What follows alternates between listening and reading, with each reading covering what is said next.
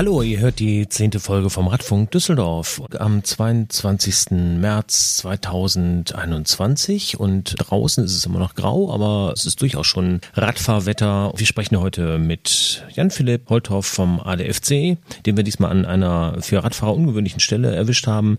Wir sprechen mit dem Hans-Christian Benedikt, der uns etwas über ein ganz zentrales Teil des Fahrrads erzählt, nämlich die Kette.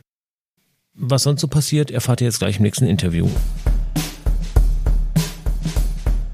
Ja, und in unserem fast schon traditionellen Gespräch mit dem Jan-Philipp Holthoff sprechen wir heute tatsächlich auf der Autobahn. Jan, ich erwische dich im Auto. Ja, genau. Ich bin auf dem Weg äh, zu meinem Schwiegervater, der hat Geburtstag und wir versuchen ihm kontaktlos äh, ein ähm, ja, spanisches Buffet äh, zu bereiten. Ähm, aber mit etwas Glück wird es kein Spoiler, sondern er kriegt das äh, Essen noch, bevor wir auf Sendung sind. Wenigstens eine kleine Freude wollen wir ihm da machen. 100 Kilometer mit Familie auf dem Fahrrad wäre jetzt auch tatsächlich ein bisschen viel gewesen. Es gibt Situationen, wo man vor allem in der Pandemie dann doch besser mit dem Auto fährt. Äh, ich bin ja ganz froh, weil ich mache es ja gelegentlich auch, wenn in letzter Zeit auch immer seltener, äh, seit der Hund nicht mehr da ist, äh, versuche ich wirklich fast alles mit dem Fahrrad zu machen. Aber äh, es gibt Situationen, da ist es dann tatsächlich immer noch einfach praktisch. Ist ja auch manchmal ganz gut. Wir haben, glaube ich, schon mal darüber gesprochen, äh, die andere Perspektive zu sehen und äh, den Fahrradverkehr aus, aus, aus Sicht des Autofahrers wahrzunehmen. Das auf jeden Fall. Also ähm, ich, ich denke, keiner ist nur Fußgänger, nur Radfahrer, nur Autofahrer, nur Bahnfahrer, sondern es ist immer eine, eine Mischung aus, aus den verschiedenen Verkehrsmitteln. Äh, und ähm, letztendlich braucht man das Verständnis für, für den anderen. Ähm, man hat oft das Gefühl, dass äh, ja, je, jeder Radfahrer ist durchaus auch Fußgänger, ÖPNV-Fahrer und äh, Autofahrer. Nicht jeder Autofahrer ist auch Radfahrer. Äh, das, das merkt man leider manchmal äh, im, im Straßenverkehr. Zum Beispiel, wenn man überholt wird. Da hat man manchmal das Gefühl, oh, der Autofahrer, der lässt einem viel Platz, der ist sicherlich auch Radfahrer. Und es gibt durchaus auch Autofahrer, wo man denkt, ach, der hat das selber noch nie am eigenen Leibe gespürt, wenn man da so äh, ja quasi rasiert wird. Ähm, das war sicherlich dann ein Autofahrer, der selber äh, praktisch nie ähm, auch auf dem Sattel sitzt. Und ähm, deshalb ist es umso wichtiger, mehr Leute aufs Fahrrad äh, zu bekommen. Ähm, und wenn es auch immer nur zeitweise ist, äh, damit die Leute einfach ähm, ja ein Gespür haben, wie fühlt sich das als Radfahrer an und was sind die Belange. Äh, hier ist es natürlich besonders wichtig, dann auch die Polizei oder auch die, die Verwaltungsmitarbeiter ähm, äh, ja aufs Fahrrad zu bekommen, dass die einfach merken, oh, wo drückt denn der Schuh, ähm, weil, weil man dann einfach viel, viel sensibler ist in seiner täglichen Arbeit. Äh, ähm, bei der, bei der Radwegeplanung, bei der Verkehrsplanung, ähm, bei der Arbeit äh, im Ordnungsdienst, äh, wenn man eben merkt, wie störend doch bestimmte Dinge sind oder wie gefährlich, ähm, dann ist, handelt man einfach auch im Alltag besser. Deshalb hier versuchen wir gerade eben die, die behördlichen Mitarbeiter auch zu motivieren, äh, aufs Rad zu steigen, äh, damit die einfach selber wissen, wie sich das anfühlt. Ja, und umgekehrt äh, ist es dann sicher manchmal eben auch ganz, ganz interessant, den Radweg wieder von der Straße aus zu sehen oder eben auch gerade diese, das habe ich ja hier schon oft kritisiert, diese sehr schwierigen Abbiegesituationen in Düsseldorf, die einfach auch sehr, sag mal, eher vorsichtige Autofahrer trotzdem äh, sehr schnell überfordern können. Und ich glaube, dass viele Unfälle nicht nur aus äh, Rücksichtslosigkeit passieren. Es gibt ja da einiges, was wir zur Verkehrsplanung, Verkehrspolitik noch sagen können, wollen wir heute aber äh, nicht machen. Wir fassen uns etwas kurz. Du hast aber ein ganz wichtiges Thema. Der ADFC war äh, eigentlich ziemlich groß in den Medien. Wir haben auch auf unserer ähm, Radfunkseite, die ihr jetzt unter radiodüsseldorf.de äh, als eigene begleitende Seite zu dieser Sendung äh, findet, auch schon darüber berichtet. Es gibt ein Ranking. Ja, genau. Du meinst das, äh, den Fahrradklimatest. Äh, der wird alles alle zwei Jahre in äh, Zusammenarbeit mit dem äh, Bundesministerium für Verkehr durchgeführt, also immer in den geraden äh, Jahren 18, 20, jetzt war 20 die 2020 war die Umfrage, 2021 jetzt aktuell kamen die Ergebnisse raus. Ähm, und da hat Düsseldorf auch einen ja sehr sehr kräftigen Schritt äh, zur Seite gemacht, äh, also leider nicht nach vorne. Ähm, im, im Prinzip ist Düsseldorf geblieben, wo es ist. Man, man sieht so ganz äh, zarte Pflänzchen, also in den Unterrankings sieht man, dass das Bemühen der Stadt in vielen Bereichen äh, zu erkennen ist. Das wird auch durchaus honoriert. Also ähm, die äh, Testteilnehmer, die erleben schon, dass die Stadt an äh, punktuellen Stellen versucht, etwas für den Radverkehr zu tun, dass sehr viel Werbung fürs Radverkehr ge äh, gemacht wird, dass die Presseberichterstattung durchaus positiv ist. Aber ähm, infrastrukturell auf breiter Fläche ähm, merkt man das einfach noch nicht. Man merkt merkt es immer noch nicht beim Falschparken, ähm, man merkt es nicht äh, bei den Baustellen. Das ist also gerade die, die, äh, die Umfragen oder die Parameter, die äh, Düsseldorf besonders äh, traditionell, besonders schlecht äh, ähm, äh, ja, abschließt, da äh, ist Düsseldorf auch weiterhin schlecht. Die Baustellen ähm, Führungen, die sind weiterhin katastrophal für Fußgänger als auch, als auch Radfahrer. Äh, die Parksituation auf Geh- und Radwegen ist weiterhin ähm, schlecht. Also es auch hier gibt es zarte Fortschritte, ähm, aber da müsste die Stadt noch viel, viel schärfer hinterher sein, ähm, im, im, Prinzip die äh, Rad- und Gehwege einfach freizuhalten, dass die stetig sind, dass ich nicht alle 20 Meter irgendwo vor einem Hindernis stehe, ob das ein falsch geparktes Auto ist, ähm, ob das äh, der DRL-Bote, ob das der die Baustelle ist, für die es dann kein Konzept gibt für den Radfahrer und der Radfahrer muss sich dann irgendwie durchwurschteln. Ähm, und äh, das führt auch oft zu, zu erlernten Falschverhalten. Also der Radfahrer weicht dann aus. Viele haben Angst, in den fließenden Verkehr mit Tempo 50, 60 mit Schwerlastverkehr auszuweichen, weichen dann äh, ja notgedrungenermaßen auf den Fußweg aus, müssten dann eigentlich absteigen. Das machen sie dann natürlich auch nicht.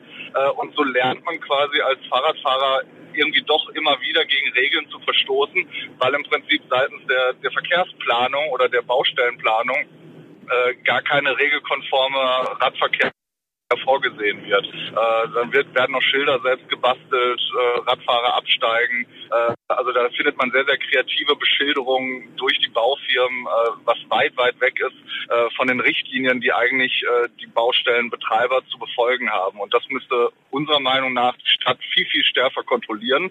Ähm, da sind teilweise auch die, die Links zu den Empfehlungen schon bei der Beantragung äh, seit Jahren defekt äh, und gebrochen. Das heißt, äh, wenn ich eine Baustelle beantrage in Düsseldorf, äh, werde ich auf Empfehlungen verwiesen, äh, aber dieser Link ist allein schon kaputt. Das heißt, der führt mich ins Leere. Äh, also das beginnt schon sehr, sehr früh, dass, dass das Kind in den Brunnen fällt. Und da müsste einfach die Stadt viel, viel stärker hinterher sein ähm, und hier auch die äh, privaten und öffentlichen Bauherren in die Pflicht nehmen, äh, gescheite Radinfrastruktur zu, zu bauen oder zu, zu planen, auch im Bereich eben von Baustellen. Und Düsseldorf hat jetzt mit einer Schulnote von 4, 3, 4,7, ich weiß nicht mehr genau, auf jeden Fall als nicht versetzt quasi ja. abgeschlossen. Im Prinzip nicht, nicht versetzungsfähig wegen zu vielen äh, Fünfen, also zu vielen ungenügend und äh, um eine ungenügend im Prinzip auszugleichen, bräuchte es ja auch Noten im, im Bereich von zwei und drei, um, um das suffizient ausgleichen zu können. Äh, und da fehlt es einfach Düsseldorf ganz ungemein. Ähm, es, es, fehlt also an, an wirklich guten äh, Noten.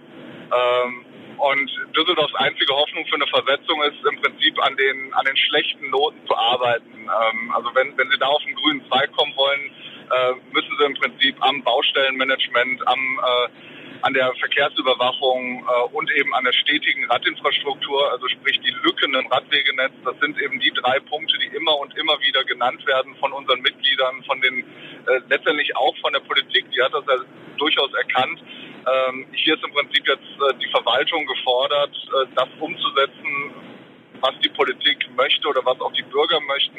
Äh, letztendlich möchte auch das Land NRW, das, das Fahrradgesetz NRW ist in Planung, was quasi ähm, im Auftrag von Aufbruch Fahrrad, also eine äh, gemeinsame Initiative von der Radcom und dem ADFC, ähm, in die Wege geleitet wird. Also hier wird demnächst auch ein neues äh, NRW-Gesetz kommen. Auch das äh, Bundesministerium will den Radverkehr zumindest äh, verbalisieren Sie das. Äh, in, in den harten Zahlen ist es noch nicht so ganz spürbar. Also sprich, wohin, wohin fließt das Geld?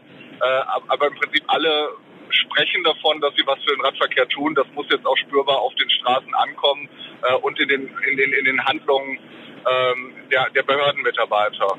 Du hast die Lücken im Radwegenetz angesprochen. Ich habe gestern mit dem Norbert Schawinski, der für die Grünen in der kleinen Fahrradkommission sitzt, wo du ja auch einen Platz hast und der erzählte mir, dass das gerade auch ein Thema dort ist. Jetzt also zu versuchen, dieses Radwegehauptnetz hier in Düsseldorf, äh, was ja von der Konstruktion her schon mal ganz gut gedacht ist, aber einfach zu viele Lücken aufweist, jetzt endlich mal zu schließen.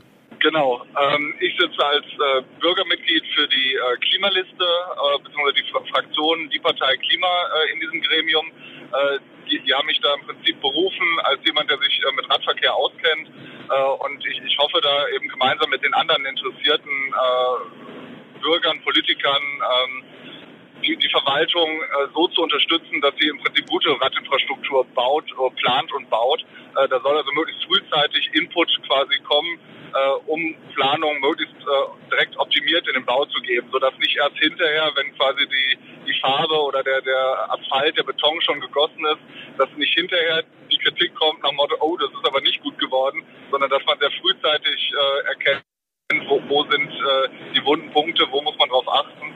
Ähm, und äh, ja, da, da hoffe ich auf eine gute Zusammenarbeit. Da gab es jetzt im Prinzip ein äh, konstituierendes Treffen äh, und da bin ich auf die Zusammenarbeit ähm, mit, mit den einzelnen äh, Teilnehmern sehr gespannt. Ja, wir hoffen, dass das dann auch ein erster Schritt ist für ein geschlossenes Radhauptwegenetz. Äh, wir haben das Netz übrigens abgebildet, beziehungsweise wir da greifen dann natürlich auf die Daten äh, zurück, die die Stadt Düsseldorf im Rahmen des Open Data Projektes liefert. Und äh, es gibt äh, da auch einen Link äh, zu dem direkten Download, so dass man sich also die Geodaten dann direkt in entweder seinem Navigationsprogramm oder was ich jetzt mal ausprobiert habe in Google Earth äh, anschauen kann, also ja. wirklich in einem 3D-Satellitenbild, dann kriegt man auch mal so ein ungefähres Gefühl, wo diese Wege durch Düsseldorf durchlaufen und wie weit dieses Netz eigentlich theoretisch schon, schon gespannt ist. Aber wie gesagt, es täuscht insofern, weil es einfach noch zu viele Lücken hat.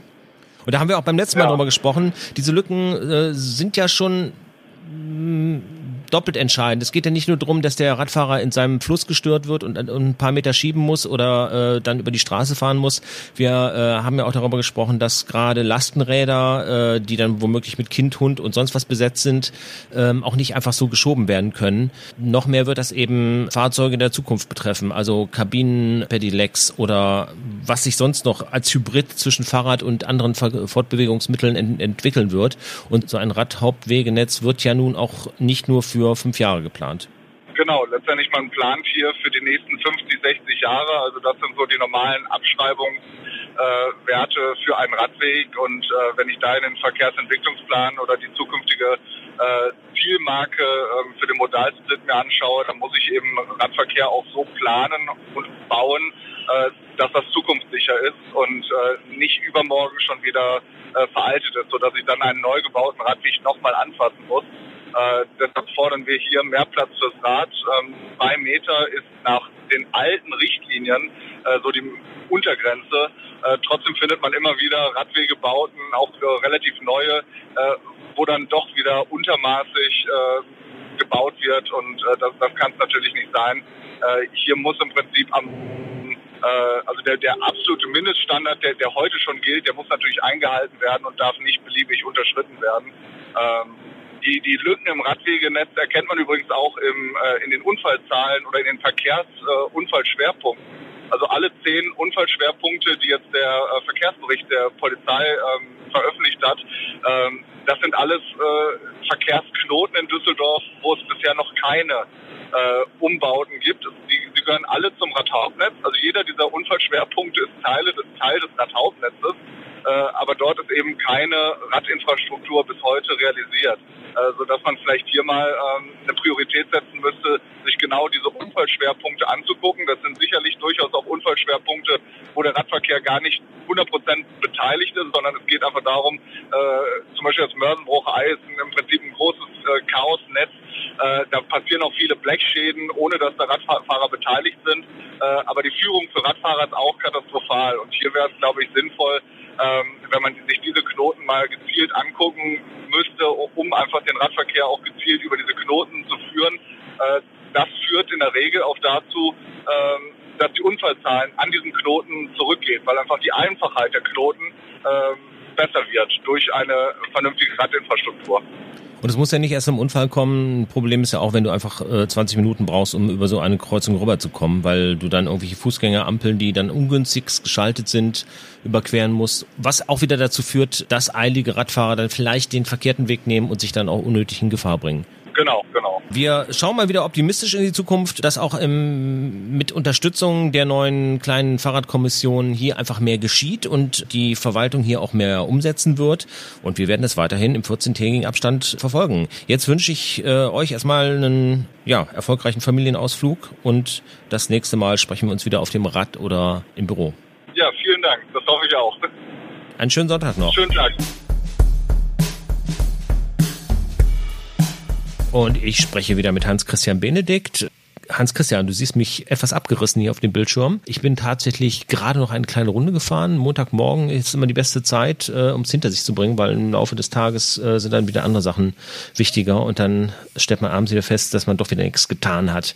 Äh, ich fahre ja auch mal ganz gerne Berge, deshalb habe ich das schnell hinter mir, einmal hier durch Gerresheim und Umgebung. Ich bin allerdings vom Regen überrascht worden.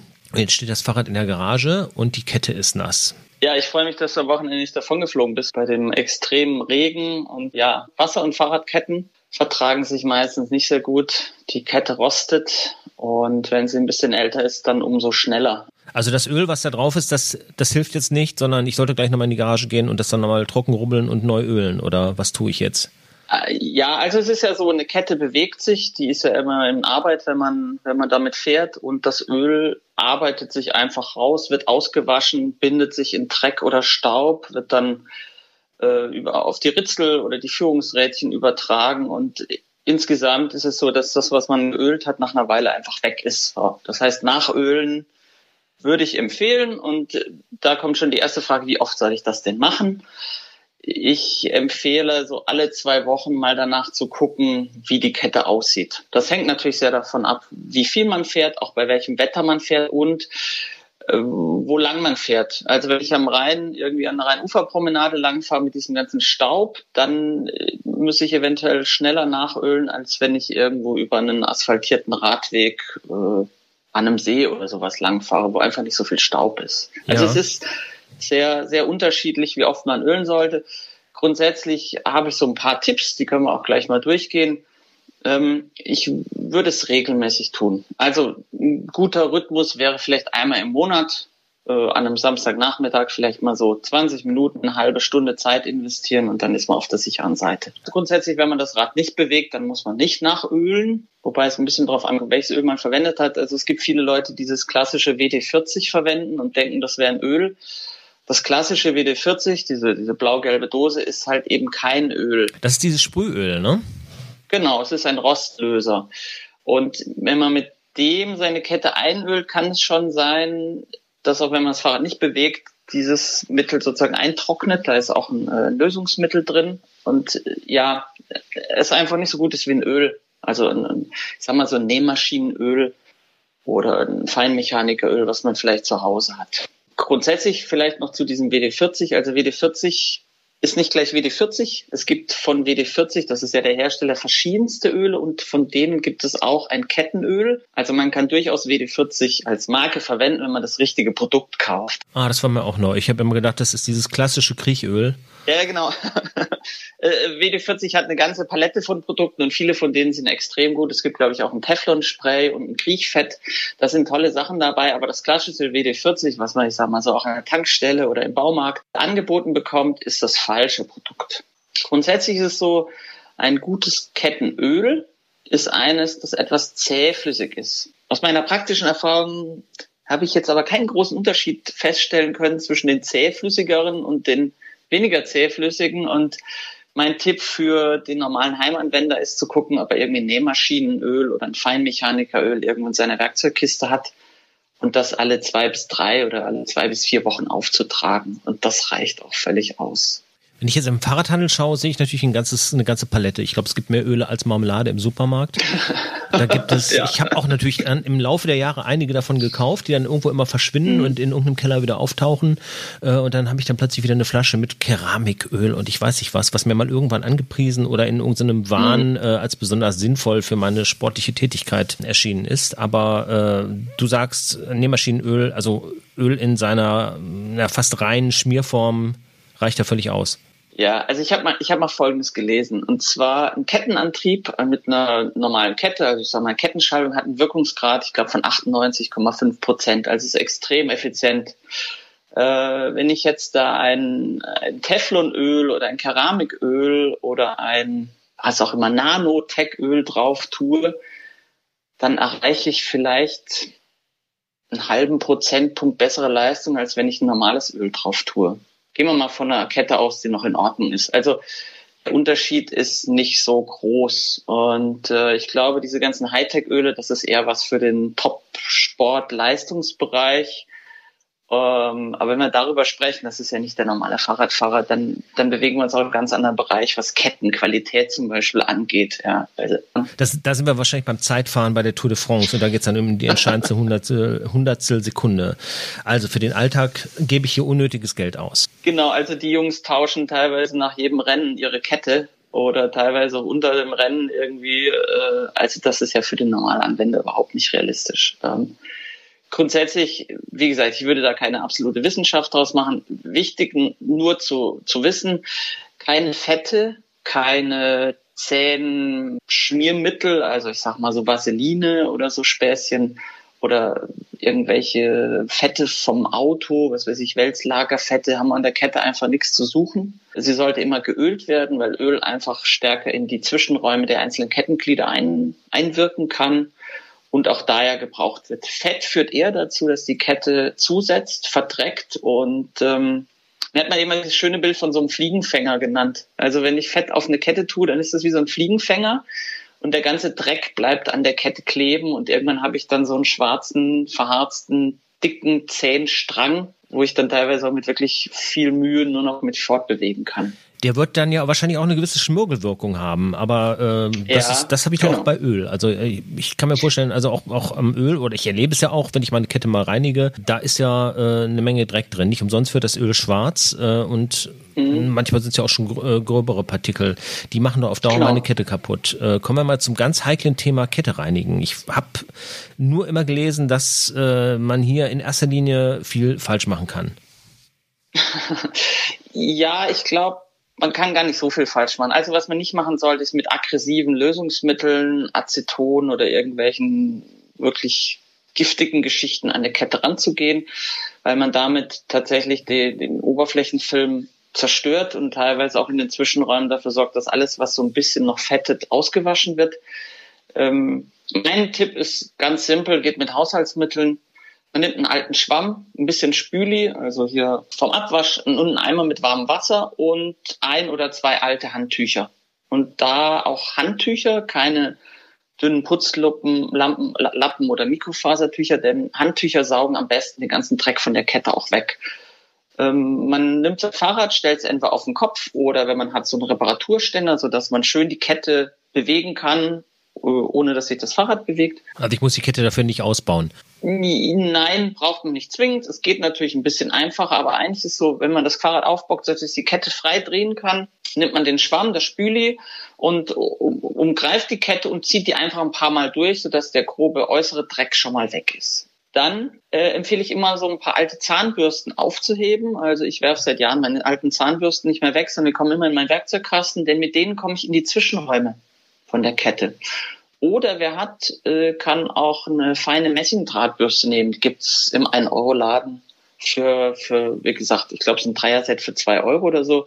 Mit denen muss man natürlich ein bisschen vorsichtiger sein und mit denen kann man stärker festsitzenden Dreck und auch leichten oberflächlichen Rost, falls es sich gebildet hat, schon von der Kette entfernen. Grundsätzlich viel Wasser nehmen und das einfach gut einschäumen und dann einmal mit klarem Wasser das abspülen, dann ist der grobe Dreck weg.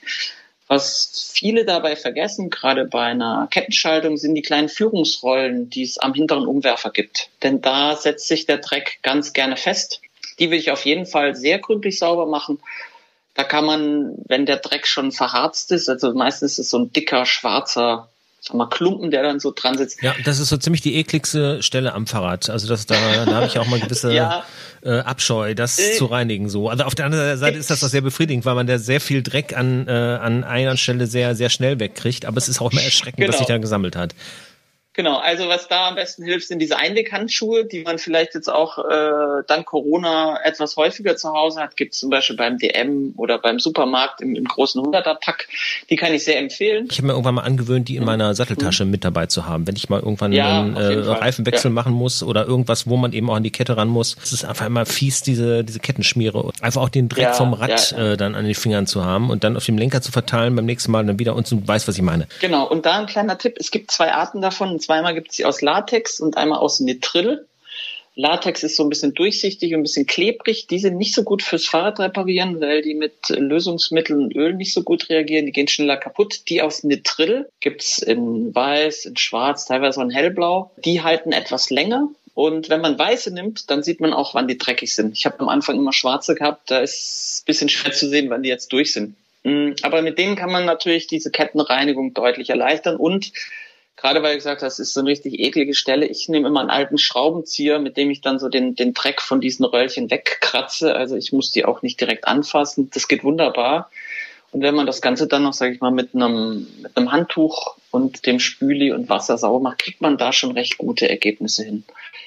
Wer das noch ein bisschen gründlicher machen möchte, der kann auch ein Waschbenzin oder auch teilweise ein Petroleum nehmen, also ein Lösungsmittel, was nicht so aggressiv ist. Damit kriegt man dann auch wirklich ein super Ergebnis hin. Äh, was auch hier helfen kann, ist das Handtuch in kleinere Stückchen zu zerschneiden und die dann durch den Umwerfer oder durch so kleine Ecken um den Umwerfer rumzuziehen. Also sich so, mal so zehn Zentimeter breite Streifen aus dem alten Handtuch rauszuschneiden und damit wirklich einmal gründlich um alles rumzugehen kriegt man schon ein sehr, sehr gutes Ergebnis hin. Wir sprechen jetzt aber immer noch von dem Standardputz, den du einmal im Monat machst, oder ist das jetzt so eine Grundreinigung zum Saisonbeginn? Je nachdem, also ich bin Vielfahrer. Bei mir ist das Problem, dass die Kette gar nicht so dreckig wird, weil ich sie einfach öfter ein bisschen sauber mache, aber Leute, die das nicht so häufig machen, gerade jetzt nach dem Winter vielleicht oder es im, im Herbst dann einfach nicht machen konnten, bei denen würde ich einmal so eine Grundreinigung wirklich gründlich empfehlen, damit alles sauber ist wenn das alles sauber ist, wäre der erste, der erste wichtige Tipp, den ich gebe, den Verschleiß zu messen. Also eine Kette, hast du ja schon vorhin schon gesagt, wenn die sich bewegt, die arbeitet sich so ein bisschen ein in die Ritzel und Zahnräder und das Ganze schleift sich so ein bisschen ab. Die Kette nutzt sich mit der Zeit einfach ab. So, die Metallglieder bewegen sich, Metall wird abgeschliffen und dadurch lenkt die sich. Wobei sie eigentlich nicht länger wird im eigentlichen Sinne, sondern der Abstand der einzelnen Kettenglieder untereinander wird, verändert sich und dadurch kann die auch nicht mehr so gut greifen. Da habe ich ja auch schon mal den laienhaften Fehler gemacht. Ich glaube, ich hatte das beim letzten Mal schon erzählt, äh, dass ich dann gedacht habe, na gut, solange sie nicht reißt, kannst du sie weiterfahren. Und anschließend war meine komplette Kassette äh, dadurch ver, ja, nicht verzogen, sondern die Zahnräder waren anders angeschliffen, weil natürlich dieser andere Abstand äh, dann nicht mehr zu den Zahnrädern passte und der äh, genau. Gesamtschaden war ziemlich genau. hoch. Also da kann ich nur empfehlen, ja. sich da früher drum zu kümmern, auch wenn die Kette an sich als Kette noch funktioniert. Ja, genau. Und da wäre der wichtige Tipp, also es gibt sogenannte Verschleißlehren. Das ist so ein Metallwinkel, der ist ungefähr so zwölf Zentimeter groß, gibt's für, sagen wir, drei bis fünf Euro im Internet. Mit dem kann oder man im messen. Fahrradladen? Oder im Fahrradladen, Entschuldigung, natürlich auch im Fachhandel. Ähm, der misst den Abstand der Kettenglieder zueinander und meistens ist auch eine Anleitung dabei. Man, man klickt das sozusagen in die Kette ein und wenn das zu leichtläufig geht, also wenn die sozusagen sehr leicht einfällt in, in die Kettenglieder, dann ist die schon gelenkt. Und der Nachteil, den eine gelenkte Kette tatsächlich haben kann, ist, dass sie den Abstand der einzelnen Zahnräder, äh, der Zähne auf so einem Zahnrad nicht mehr genau trifft und dann kann die Kette im dümmsten Fall überspringen. Das ist gerade bei Kettenschaltungen mit vielen Gängen der Fall. Und wenn man dann reintritt, dann kann es sein, dass es so ein Krachen macht und sehr ärgerlich und auch gefährlich ist, zum Beispiel, wenn man an der Kreuzung anfährt und dann eventuell die Kette durchrutscht und man nicht schnell über die Kreuzung kommt, in eine Rotphase äh, kommt und dann eventuell mit dem Auto vielleicht im dümmsten Fall sogar zusammenstößt. Von daher ja, man sollte darauf achten. Es gibt eine gewisse Toleranz. Also wenn man einfach merkt, ah, die Kette, trotz dass sie sauber ist, dass ich sie gepflegt habe, läuft nicht mehr so sauber, sie rastelt so ein bisschen oder sie schaltet nicht mehr so sauber, würde ich danach gucken, ob sie sich eventuell gelenkt hat. Wenn sie sich gelenkt hat, gibt es eigentlich nur eine Möglichkeit, ich tausche die ganze Kette aus. Oder gibt es dann äh, noch so Möglichkeiten, ich nehme einzelne Glieder raus und es passt wieder, aber es wird dann nicht genau mehr passen, ne? Ja, leider nicht. Also es ist so, wenn die Kette gelenkt ist, dann wirkt es sich aufs gesamte System aus und besonders ärgerlich ist zum Beispiel, wenn man hinten ein Ritzelpaket aus Aluminium oder aus Leichtmetallzähnen hat, die, die sich wirklich stark abnutzen. Die, das Risiko ist bei einer Kettenschaltung größer als zum Beispiel bei einer Nabenschaltung, weil da meistens ein Stahlzahnrad verbaut ist. Aber grundsätzlich der ganze Antrieb nutzt sich ab. Das schwächste Glied bei einer kaputten Kette ist dann tatsächlich leider das Ritzelpaket und man muss beides austauschen, im dümmsten Fall auch vorne die Kettenblätter. Also ein rechtzeitiger Check und ein Austausch ist auf jeden Fall empfehlenswert. Kleines Trostpflaster, es gibt meistens im äh, Fachhandel so Verschleißsets, nennen die sich.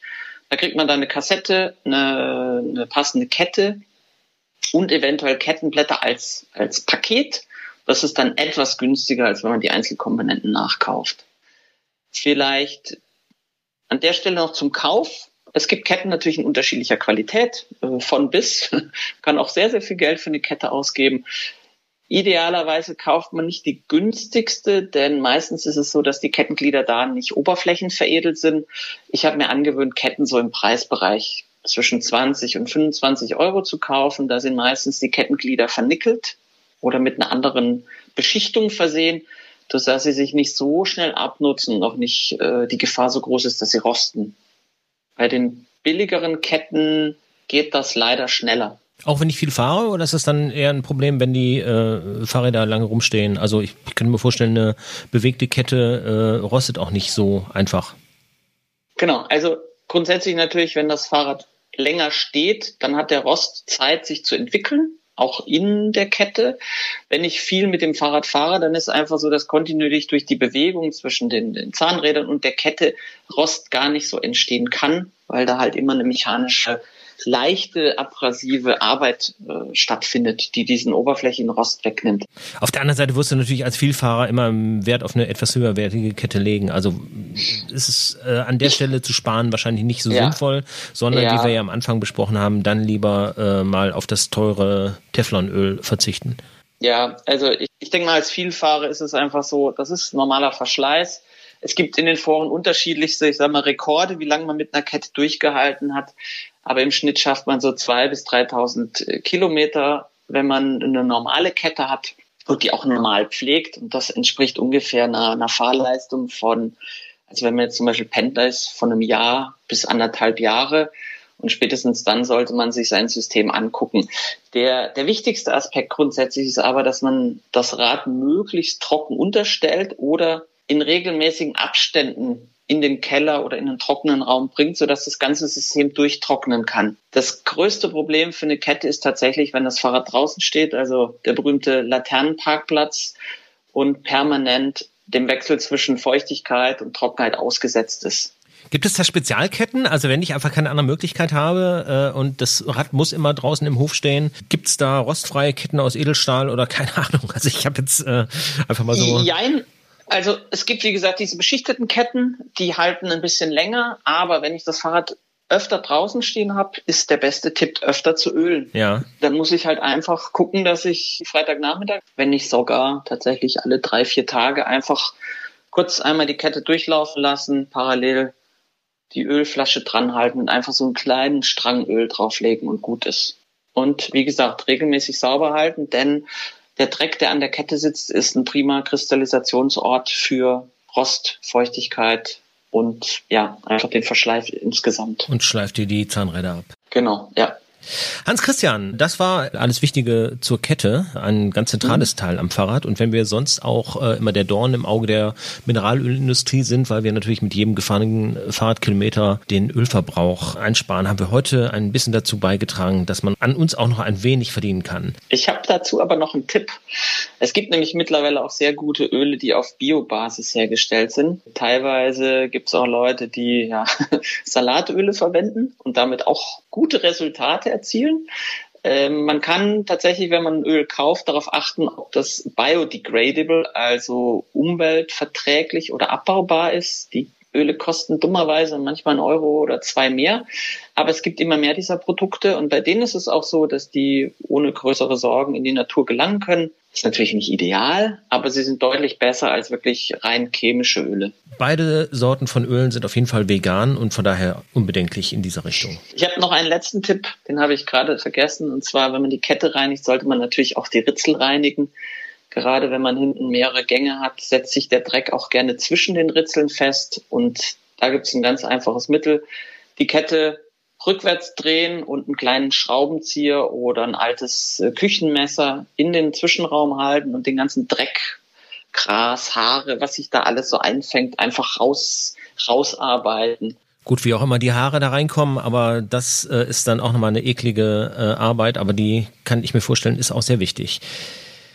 Ja, richtig, genau. Weil der Dreck, der da drin sitzt, der wandert natürlich auch immer wieder in das ganze System und dann hat man eine schöne Kette, der Dreck aus äh, den Ritzeln wandert aber und setzt sich dann nach kurzer Zeit wieder in alles ein. Also beim Reinigen der Kette nicht die Ritzel und die Kettenblätter vergessen. Ja, Christian, das war äh, eine lange Folge, aber es ging ja auch darum, dass die Kette nicht immer länger wird. Wir hängen jetzt noch etwas dran, kein weiteres Kettenlied, sondern natürlich dein Musikwunsch. Was hast du für heute ausgesucht? Ja, ich habe äh, einen absoluten Favorite aus meiner Sammlung rausgesucht und zwar Retro Trend ist ja in das Bonanza-Rad von Fishmob, denn Bonanza-Räder waren damals einfach super cool und dieses Lied ist sensationell. Fishmob mit Bonanza-Rad. Ja, das war dann wieder eine kürzere Folge heute, äh, inhaltlich zumindest. Und das merken vor allem die Podcast-Hörer. Für alle anderen ist die Sendung ja immer eine Stunde lang, weil wir genug Musik hier drin haben. Musikwünsche nach den Interviews immer von den Interviewten. Aber wer es im Podcast hört, der kriegt das leider nicht mit. Also vielleicht das nächste Mal 19 Uhr am Montag vormerken und die Sendung live hören. Wir freuen uns aber über alle anderen, die als regelmäßige Hörer den Podcast abonniert haben, bei iTunes, bei Spotify oder sonst wo. Freuen uns da über Punkte. Ja, bis in 14 Tagen. Bis zur nächsten Folge. Eine Futux Podcast Produktion 2021.